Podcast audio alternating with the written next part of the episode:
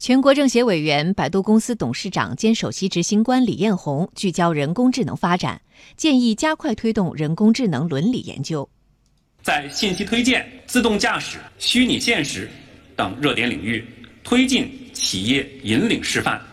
在产品设计和业务运营中贯彻人工智能伦理原则让人工智能提供的信息和服务帮助人们成长获得更多的发展机会。